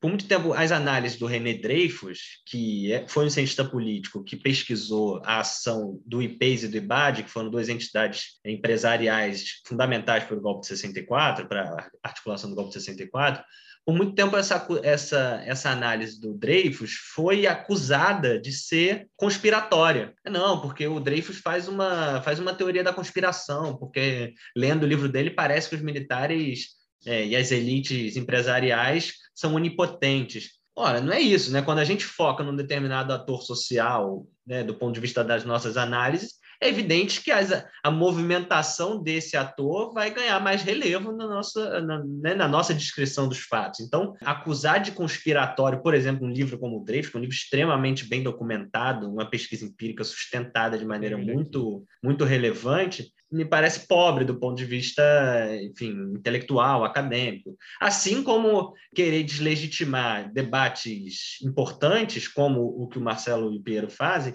a partir da ideia de teoria da conspiração. É evidente que nossas perspectivas podem sempre divergir numa ou outra questão, como você mesmo falou, do ponto de vista do conceito de partido militar isso aparece com muito mais ênfase nas colocações do Marcelo Pimentel e não na do, do Piero, mas o que, o que me parece é que eles têm tido um, um, papel extremamente relevante ao colocar no primeiro plano a ação política dos militares. E é isso, né? Se a gente ignorar que os atores militares atuam estrategicamente, também não, não acho que a gente está percebendo exatamente como as coisas são, porque eles se dedicam o tempo todo a elaborar estratégia e pensar planos de ação e ação política propriamente dita. Né? Parte do trabalho é, deles, né? Estão lá para isso. É, é, é, mas eu acho isso, eu acho que essa, esse tipo de análise tem contribuído muito para a gente não comprar essas movimentações militares de forma barata, né? E aí, de novo, né, retomando um pouco esse, esse tema mais, mais histórico, porque é sempre de onde eu prefiro falar. Se a gente pensa na clivagem entre moderados e linha duras que foi construída durante a transição, a gente percebe o quão importante é esse reposicionamento narrativo do papel dos militares. E aí, voltando a uma das primeiras coisas que a gente falou, para que eles se afastem da responsabilidade institucional pelas violências da ditadura. Então, esse processo foi tão bem sucedido durante a transição que uma figura como Geisel, que como o Matias Spector, né, o documento que ele localizou fala, mostra o Geisel falando que é para executar mesmo. O Geisel e ele queria torna... tomar a decisão, né? Tinha que levar a ele, Exatamente. né? Se executar ou não, passando pelo Figueiredo. Ele se torna uma figura construída numa certa memória coletiva sobre a ditadura como um democrata, como o responsável pela abertura por conta da sua vocação democrata, humanista, né? E aos é... livros do Hélio Gaspari, né? Exatamente, né? Então, que significa basicamente isso, né? Comprar pelo valor de face o arquivo pessoal do Golbery e do Geisel. E só o Hélio é... Gaspari teve acesso, né? Inclusive o Carlos Fico é um crítico disso, né? Pô, tem um Não, material ali ponto... enorme que ninguém sabe o que tal, tá, o que é, o que foi do ponto de vista historiográfico, é gravíssimo e fere, acho que o princípio primeiro de qualquer possibilidade de validação acadêmica de uma análise, que é a possibilidade de você acessar os mesmos dados, as mesmas fontes, a partir de outras lentes de análise para chegar a outras conclusões. Como isso não é possível... Ou as mesmas conclusões, privado, né? Um experimento científico. Me dá aqui Exatamente. o que você fez, que eu vou repetir a receita para ver se Exatamente. sai um bolo igual a esse que você fez. Exatamente. Então, como isso não é possível, porque é um conjunto empírico de dados que se mantém secreto sobre, sobre enfim, guarda privada, é muito difícil que o, o livro do Gaspar ele possa ter qualquer tipo de validação acadêmica, né? Mas é. ele tem uma validação social extremamente importante. É, Outro dia, quando eu ainda ouvi o Foro de Teresina, é, eu lembro de... Ainda ouvia? é, é porque as, as propagandas estão tão excessivamente complicadas.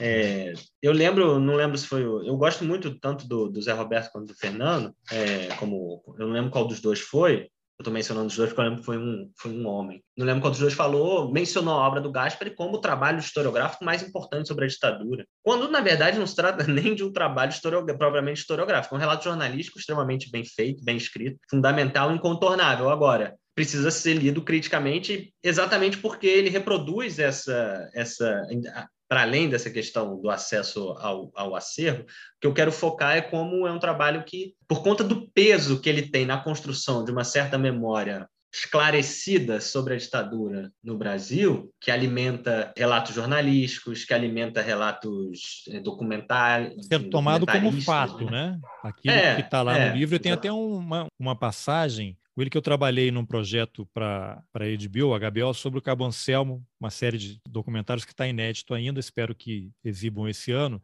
E a gente queria usar aquela fala do Geisel, em que ele diz que tortura é horrível, mas tem que ser isso daí. Eu não me lembro agora com quem ele estava conversando, mas é um áudio que aparentemente foi entregue, não sei se pela família do Geisel ou pela família do Golbery, para o Hélio Gaspari e quando ele estava para lançar, naquela época ali que ele lançou, que são cinco livros, né? Primeiro ele lançou quatro e o quinto, uhum. sobre Figueiredo, saiu anos depois. E aí a gente queria usar aquele áudio que foi exibido na TV Globo numa reportagem para divulgar o livro dele ali, né? Porque foi uma revelação que ninguém tinha escutado aquilo ainda. O Geisel de própria voz dizendo que tortura é horrível, mas tem que ser isso mesmo. Saiu uma matéria na Globo e a gente queria usar o áudio. Só que quando a gente foi aos arquivos da TV Globo, a TV Globo falou assim: a gente pode autorizar, né? Vende aqui a, a, o direito de uso da matéria, vocês pagam que os direitos autorais da reportagem, mas a fala do Geisel a gente não tem direito para autorizar.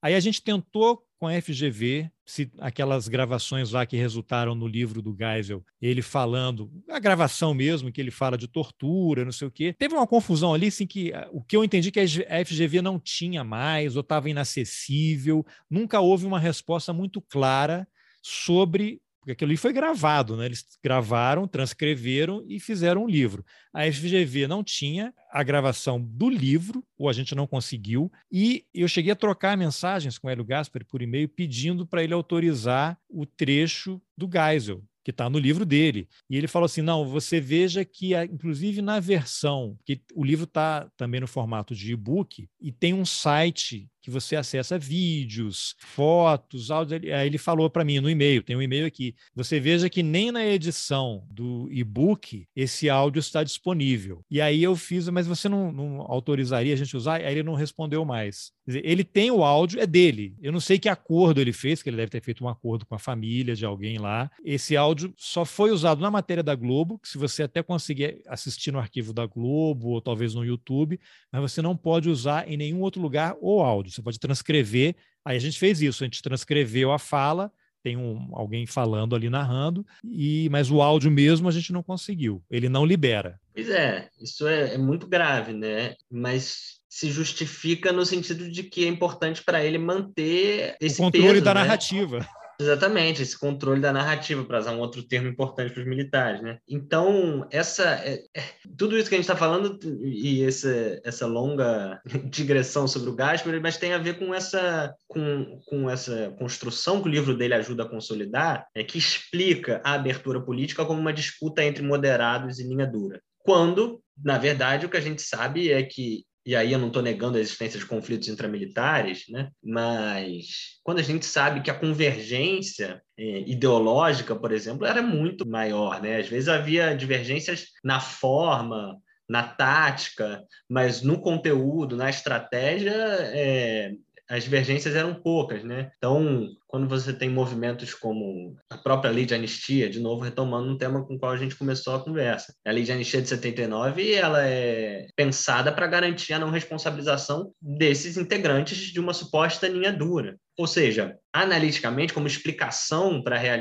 a abertura política, essa essa clivagem entre linha duras e moderados, ela explica muito pouco, mas ela é muito boa para as Forças Armadas construírem um, um, um reposicionamento do seu lugar na história do Brasil, né? porque não foram as Forças Armadas que deram o golpe, foram as Forças Armadas que promoveram tortura, foram excessos individuais. Agora, foram as Forças Armadas que garantiram a abertura e foram as fiadoras da transição democrática, porque aí não foram os excessos individuais, aí foi a instituição. Olha que interessante. É, o que leva de volta então, aquela história do Ustra, né? Se o Exército diz que foram excessos individuais, que o Ustra autorizou ou, e ou promoveu no DOI-CODE em São Paulo, quando ele comandou aquela unidade, e você tem depois o Ustra na Comissão Nacional da Verdade dizendo quem tem que estar aqui não sou eu, não. Eu estava legitimado, autorizado por ordens que eram legais. Quem tinha que estar aqui era o Exército Brasileiro. Aqui eu faço mais uma pausa na entrevista com o Lucas para que você escute uma fala do próprio coronel Carlos Alberto Brilhante Ustra em depoimento à Comissão Nacional da Verdade. O presidente da República elaborou uma diretriz de segurança interna que deu poderes aos generais comandantes militares de área para combater o terrorismo. Assim, cada exército ficou, que hoje é comandante militar de área, hoje é comandante do Sudeste, hoje é comandante do Leste, cada, cada área dessas, cada general de quatro estrelas ficou responsável pelo combate ao terrorismo. E ainda fruto dessa diretriz do presidente da República, em cada comando de área foi criado um Conselho de Defesa Interna, um Centro de Operações de Defesa Interna e um destacamento de operações de informações, DOI. Sendo esse DOI um órgão de informações e de combate às organizações terroristas. Eram os homens prontos para o combate, cumprindo ordens diretas do comandante do segundo exército. Eu era um agente do Estado, comandante de uma unidade militar dentro da cadeia de comando. Durante o meu comando, nunca fui punido, nunca fui repreendido, recebi os melhores elogios da minha vida militar e recebi a mais alta condecoração outorgada pelo Exército Brasileiro em tempo de paz, a medalha do pacificador com palma com a roseta, estando aqui com muito orgulho. Isso só é distribuído àqueles que cumpriram o seu dever com risco de vida, como foi não só o meu caso, mas como o caso da minha mulher e o caso das minhas filhas que também tiveram risco de vida. Por tudo isso, eu recebi a mais alta condecoração concedida pelo Exército Brasileiro. E com muito orgulho, eu digo aos senhores que cumpri a minha missão. Portanto, eu que quem deve estar aqui não é o coronel Carlos Alberto Brilhante Quem tem que estar aqui é o Exército Brasileiro. Não sou eu, não, senhores. É o Exército Brasileiro que assumiu por ordem do presidente da República a ordem de combater o terrorismo e sobre os quais eu cumpri todas as ordens. Ordens legais, nenhuma ordem legal digna de passagem. Algumas coisas importantes nessa declaração do Ustra que a gente jamais, jamais pode esquecer. Primeiro, havia uma cadeia de comando. Ele estava cumprindo uma missão e foi tão bem sucedido que recebeu a mais alta condecoração do Exército, a Medalha do Pacificador. Segundo, Ustra reafirma que quem deveria estar lá não era ele, mas o exército brasileiro. Afinal, ele apenas cumpria as ordens que o exército recebeu do presidente da República. Ordens legais, ele ressalta. Vou repetir porque isso é muito importante. Havia uma cadeia de comando, e para além de ser uma das correias de transmissão nessa cadeia de comando, pois ele transmitia essas ordens para seus subordinados, o coronel Carlos Alberto Brilhante Ustra estava numa das pontas dessa mesma cadeia de comando. O presidente mandava, o exército repassava e ele obedecia. Portanto, essa história de que numa ditadura o problema é o guarda da esquina não se sustenta. O que o guarda da esquina fazia estava autorizado e legitimado pelo ditador de plantão. O guarda da esquina, nesse caso específico, está personificado na figura do coronel Brilhante Ustra. E aqui outras duas coisas importantes para a gente jamais esquecer. A primeira delas, Brilhante Ustra é o único, o único militar reconhecido como torturador pela justiça brasileira. Então, de novo, ele tanto era parte da cadeia de comando como era o guarda da esquina. A segunda coisa é que o presidente da República tem esse torturador, Brilhante Ustra, como ídolo. Tem os livros dele como leitura de cabeceira. além de tê-lo homenageado no plenário da Câmara dos Deputados no dia da cassação da ex-presidente Dilma Rousseff. Agora eu volto para a entrevista com o Lucas. Pronto. É, porque, porque a parte do excesso individual, ela, ela tem uma, um, um, um ponto anterior, né? Que é nós estávamos respondendo a uma ameaça. Né? Era uma guerra. É, essa resposta era legítima houve excessos individuais no curso dessa resposta, né? Mas como a resposta era legítima e necessária e o bem feito ao Brasil foi maior, esses, esses excessos individuais também não podem ser responsabilizados. Claro, então, e fizeram questão de colocar na lei de anistia, né? Exatamente. Crime conexo. Se escreveu crime Exatamente. conexo, resolveu. Vamos virar Exatamente. a página sem ler o que aconteceu. Exatamente. Então, isso eu acho que isso ajuda a gente a retomar, por exemplo, esse lugar das discussões do Partido Militar, da guerra híbrida e dessa construção que a gente pode chamar de uma construção narrativa sobre o papel das Forças Armadas no governo Bolsonaro. Né? Eu acho que essa é uma chave importante, porque a manutenção de clivagens do tipo ala ideológica, ala militar, linhas duras e moderados, radicais como eh, militares radicais como Helena e militares democratas como Santos Cruz, são construções narrativas, representações que têm evidentes objetivos políticos, né? Então, chamar isso de teoria da conspiração, dizer que isso é pressupor uma onipotência dos atores militares, parece que é não querer ver um processo que o tempo todo está sendo reproduzido, né? Quando a gente pega na prática, né, o que que são as ações dessas figuras e como ainda assim eles conseguem se construir enquanto personagens supostamente democratas. É, você é... tem outro moderado, o Braga Neto, que numa comissão do, do, da Câmara, quando perguntado se houve ditadura, ele disse que não, não houve ditadura, houve um regime forte, que se tivesse tido ditadura, muitos dos senhores não estariam aqui. E aqui outra vez eu faço uma pausa, porque é muito importante ouvir essas informações do próprio general Braga Neto. Mas eu faço questão de responder uma pergunta. Ele me perguntou se eu considero se houve uma ditadura. Não, não considero que tenha havido uma ditadura. Houve um regime forte, isso eu concordo. Cometeram exceções dos dois lados, mas isso tem que ser analisado na época da história de Guerra Fria e tudo mais. Não pegar uma coisa do passado e trazer para os dias de hoje. Tá? Se houvesse ditadura, tá? talvez muitos do, de, muitas pessoas não estariam aqui. Execuções, ditadura, como foi dito por um deputado aqui, são em outros países que já foram mencionados e eu me permito o direito de não repetir. Esse é o moderado ministro da Defesa. É o moderado Eduardo Vilas Boas, né, que, enfim, nas vésperas de um dos julgamentos mais importantes da história da, recente do país, interfere diretamente por meio do peso das Forças Armadas no processo político e vai dar aquelas declarações lá na, no livro sobre as quais a gente já falou bastante. Mas acho que isso, isso tudo re, recoloca a possibilidade de a gente, de, enfim, a necessidade de discutir o pós o pós-Olavo, né? E aí, nesses termos que, como, tô, como a gente está falando, né?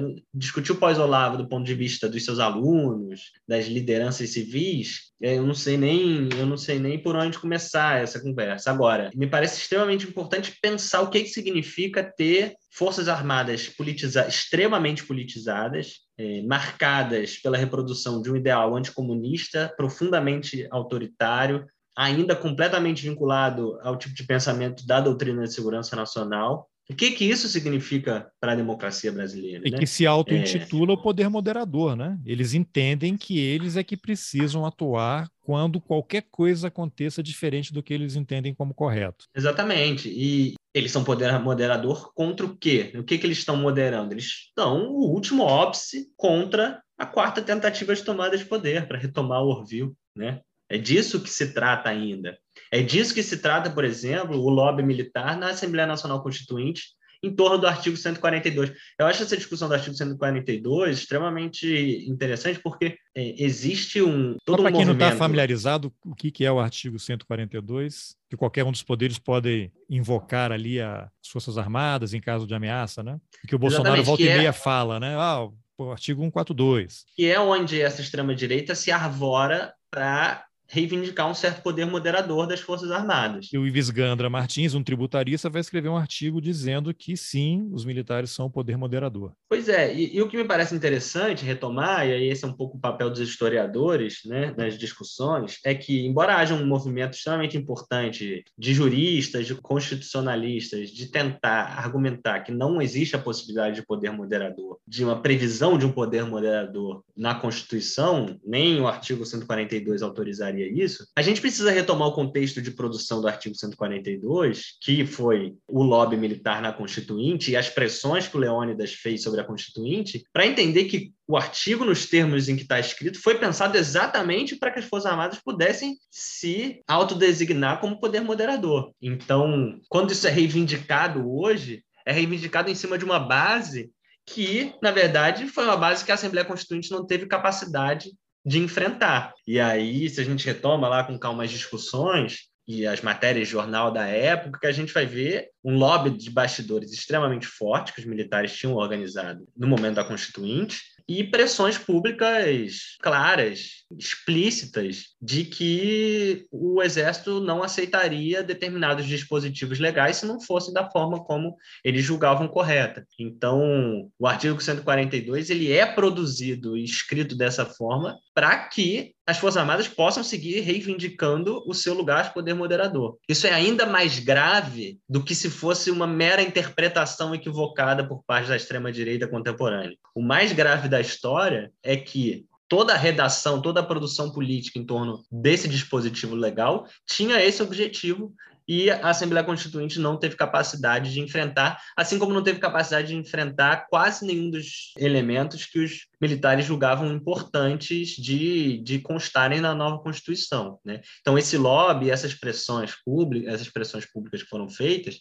garantiram um atendimento integral aos interesses das Forças Armadas no processo constituinte. A gente está falando do artigo 142, a gente está falando da, da subordinação das polícias militares ao Exército, a gente está falando da manutenção da justiça militar como foro competente para o julgamento de militares acusados de cometer crimes contra civis, a gente está falando da garantia da anistia como impunidade aos torturadores, mas também da garantia de que militares caçados não poderiam ser reincorporados pela anistia. Né? Isso foi uma discussão importantíssima ali no, no contexto da Constituinte, porque a gente sabe que uma, uma das primeiras tarefas da autoproclamada Revolução de 64 foi o expurgo nas Forças Armadas para exatamente garantir unidade ideológica e expulsar os militares dissidentes, né, e democratas. Então, a gente sabe que do ponto de vista das cassações, os militares foram o setor profissional mais atingidos durante a ditadura. E esses militares jamais tiveram a oportunidade de, de retomar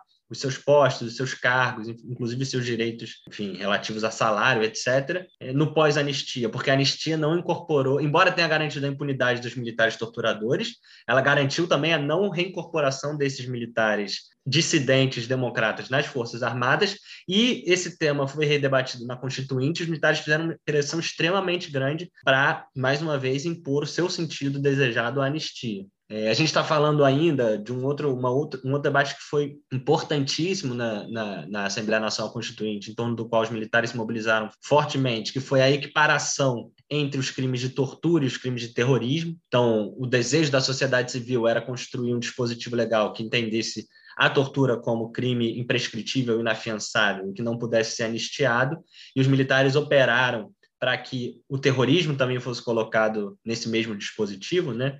No final das contas, o dispositivo traz ainda o crime de tráfico de drogas, mas enfim, isso responde a uma outra lógica da Constituinte. Mas o que é importante, até e nesse nível os militares operaram na Constituinte para garantir que esse dispositivo legal, veja bem, eles entendiam que se esse dispositivo contivesse apenas a tortura, isso significaria de alguma maneira um repúdio simbólico à tortura da ditadura. E eles não aceitavam isso, né? Revanchismo, é... não pode ter revanchismo. Exatamente, é aquilo que a gente estava falando no início. Não se trata só de garantir a impunidade por meio da anistia, se trata de garantir a impossibilidade de rediscutir os termos de um, de um repúdio simbólico a essas práticas. E não apenas né? isso, porque se você vê hoje, é, isso que está no Orville e tudo que a gente falou, permanece, porque o que, que eles estão querendo aí? Volta e meia, volta, é, aparece aí no Congresso, eles querem enquadrar movimentos sociais em legislação antiterrorista, né? Exatamente. Ou seja, Exatamente. o que, que é isso? É a doutrina de segurança nacional Precisamos Exatamente. criar um inimigo permanente para justificar qualquer, toda e qualquer ação. Então, a MST é terrorista, vai invadir uma fazenda Exatamente. lá improdutiva, é terrorismo. MTST é terrorismo. E aí você justifica qualquer coisa. Exatamente. Eu acho que essa é a pergunta que a, a, a morte do Olavo coloca para gente. Porque lideranças civis, ideológicas, que sigam reproduzindo e reproduzindo o pensamento conservador de extrema direita, isso isso vai seguir existindo, né? Alguém vai tomar o lugar do Olavo de Carvalho. Mas o que, que a gente vai fazer com forças armadas que pensam como o Olavo de Carvalho, que foram as primeiras a trazer esses ideais do Olavo de Carvalho para o Brasil e que seguem instrumentalizaram o Olavo de Carvalho. Instrumentalizaram no o Olavo fundo, de Carvalho. não é um mundo pós-Olavo, é um mundo militar, até a entrevista Exatamente. que eu fiz com o Marcelo Pimentel, no final ele, ele se faz a pergunta, né? Onde é que estarão sentados os tenentes ou os generais em 2050? Estarão nos quartéis ou estarão no Palácio do Planalto? Exatamente. Eu acho que essa, essa é a pergunta que precisa ser colocada. Assim. E se se é o conceito de partido militar ou é outro conceito que, que, que, vai nos ajudar a pensar isso, acho que essa é uma discussão que precisa ser feita no, no âmbito acadêmico com, com densidade. Agora, a tarefa política que está colocada me parece que é enfrentar isso. Né? Eu acho isso fundamental, está na ordem do dia. Né? Então, pensando a partir dessa pergunta do Marcelo, a gente lá na, na, na matéria da Pública, eu entrevistei um, um, um colega historiador é, chamado Vitor Traud, que está fazendo uma dissertação de mestrado extremamente importante sobre essa turma da AMAN que hoje está no, no poder, e ele, ele compartilhou com a gente lá os, os cursos, os, os currículos dos cursos de formação dos oficiais hoje. E a bibliografia é o Orville, é o Sérgio Augusto de Avelar Coutinho, é o, Orville faz Olavo parte do currículo, é? Da bibliografia? Currículo oficial. Currículo da oficial. AMAN? Eles estão lendo isso. Da AMAN? Da, da ESAO, eu acho. Que escola... é de quando é capitão para cima. Escola Superior de Aperfeiçoamento de Oficiais, se eu não me engano, né? Então, o, o Marcelo Pimentel postou recentemente no Twitter um outro currículo, que eu não lembro se também é da ESAO, mas mais uma vez trazendo essa, esses, esses elementos. Então, a Bibliex, a Biblioteca do Exército, foi quem publicou livros como os do Sérgio Augusto de Avelar Coutinho, mas também fazia eventos para, enfim, disseminar essa literatura de extrema direita. Ah, e o Olavo Carvalho fez uma curadoria ali, né, também na, na, Biblioteca do Exército. Então, se a gente não enfrentar esse desafio, se vai ser o Felipe Martins, se vai ser o, outra pessoa que vai estar, tá, vai ser a cara civil dessa ideologia, eu não sei, mas a gente não vai ter, é, a gente não vai ter capacidade de, de, enfim, de pensar um país realmente fundado em bases democráticas, porque se a todo momento em que a gente tiver a oportunidade de avançar na justiça social, de avançar na democracia, de avançar em determinadas agendas redistributivas. Se todo momento, toda conjuntura que isso acontecer, houver a ameaça de um retorno dos militares à cena política, então como é que a gente pode chamar isso de uma democracia? Não, não, me parece que a gente possa. Então, acho que enfrentar isso precisa estar na ordem do dia. Isso precisa ser uma agenda das eleições esse ano, mas isso precisa ser uma agenda do pós-bolsonarismo, né? Porque a gente corre o risco, eu acho, de se tudo der certo e a gente vencer o Bolsonaro nas eleições, porque não me parece que isso esteja dado, embora haja um otimismo difuso aí em parte da esquerda que eu tenho dificuldade de compreender. Se a gente vence as eleições, essa resposta vai precisar é, seguir sendo dada, porque a gente, se a gente optar por um novo pacto de silenciamento, por um novo pacto de esquecimento, por uma nova garantia de não responsabilização, se a gente optar por grandes acordos nacionais capazes de esquecer aquilo que passou para em nome do futuro. A gente vai correr sempre o risco de que um novo Bolsonaro e de que um novo Olavo apareçam no futuro, impedindo a possibilidade de desse país se tornar uma democracia, ampliar a justiça social, enfim, enfrentar as opressões que precisa enfrentar, enfrentar a violência policial que promove um genocídio da juventude negra. Acho que tudo isso não, não, não é possível a gente conversar se a gente não conversar sobre essa, essa espada permanente que, que segue sobre as nossas cabeças ameaçando esse retorno dos militares à vida política. Bem, bom, Lucas, a gente está aqui há mais de duas horas, hein? Nem, nem começamos a, a falar na, nas coisas, mas eu quero, como a gente estava falando antes de gravar, eu quero te dar os parabéns aí pelo texto, né? Eu acho que você, eu não sabia a tua idade, te perguntei, né? Você tem 28 anos, irritantemente jovem, e mas eu acho que você é parte de uma geração de historiadores aí que tem, já tem dado enormes contribuições ao país e eu fico só imaginando, vocês ainda vão ter aí 30, 40, 50, 60 anos de produção intelectual com um trabalho de qualidade, sério. Eu acho que a gente tem que ser muito grato a pessoas como vocês aí, teus colegas que estão escarafunchando, tentando trazer olhares diferentes e importantes para a gente entender o Brasil. Então, te dou os parabéns aí por esse trabalho. Fica o convite aqui para assim que tua tese aí tiver mais para frente, mais, mais de, na defesa aí para a gente conversar e outros temas que vão surgir também, porque você está sempre pesquisando. E te agradeço pela entrevista. Eu agradeço muito, Carlos, pela, pelas palavras agora do final, é, pela oportunidade de estar conversando mais uma vez com você, com o público do, do podcast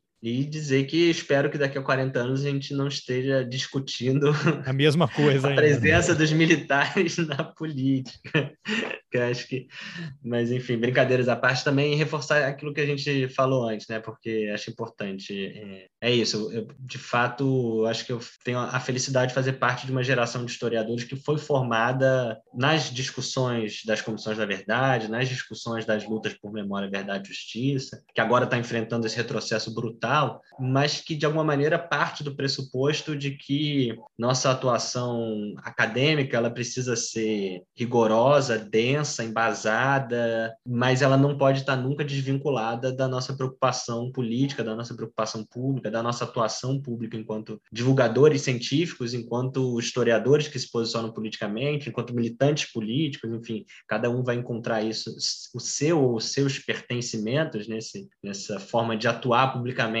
mas eu acho que é, essa tarefa de pensar uma história, uma historiografia, ciências sociais que saiam do, da redoma da universidade né, e se proponham a, a intervir no debate público também é fundamental, porque, do ponto de vista da história, particularmente, é isso, a gente não pode mais imaginar que é possível ser um historiador que não se propõe a enfrentar o negacionismo, que não se propõe a estar inserido nas disputas de memória sobre o passado ditatorial, porque nossas pesquisas não podem servir só a uma construção de currículo lattes, né? elas precisam servir a alguma coisa mais relevante. No caso dos historiadores da ditadura, se trata disso. Né? Essas pesquisas precisam ajudar a construir uma discussão pública sobre a necessidade da gente ter uma memória coletiva de repúdio à tortura, ao autoritarismo, à violência de Estado. Acho que essa é a tarefa da nossa geração. Espero que a gente consiga. Não, estão, certamente, certamente. Obrigado, então, Lucas. Bom, essa foi a entrevista que eu, Carlos Alberto Júnior, fiz com o historiador Lucas Pedretti. Se você gostou da conversa, compartilhe nas suas redes sociais, nos seus grupos de WhatsApp. Vamos espalhar conhecimento, que a gente está precisando muito. Nas informações do episódio você encontra os links para a entrevista do Lucas no The Intercept e para o texto dele na agência pública. E se você acha importante apoiar o jornalismo independente, considere a possibilidade de contribuir com roteirices. É possível colaborar com qualquer valor pelo Pix ou pela plataforma Catarse a partir de 10 reais mensais. Os links estão nas informações do episódio. Lembrando que o Roteirices agora tem um canal no YouTube. Entre lá, assine, compartilhe. Obrigado pela companhia e até o próximo Roteirices. Valeu!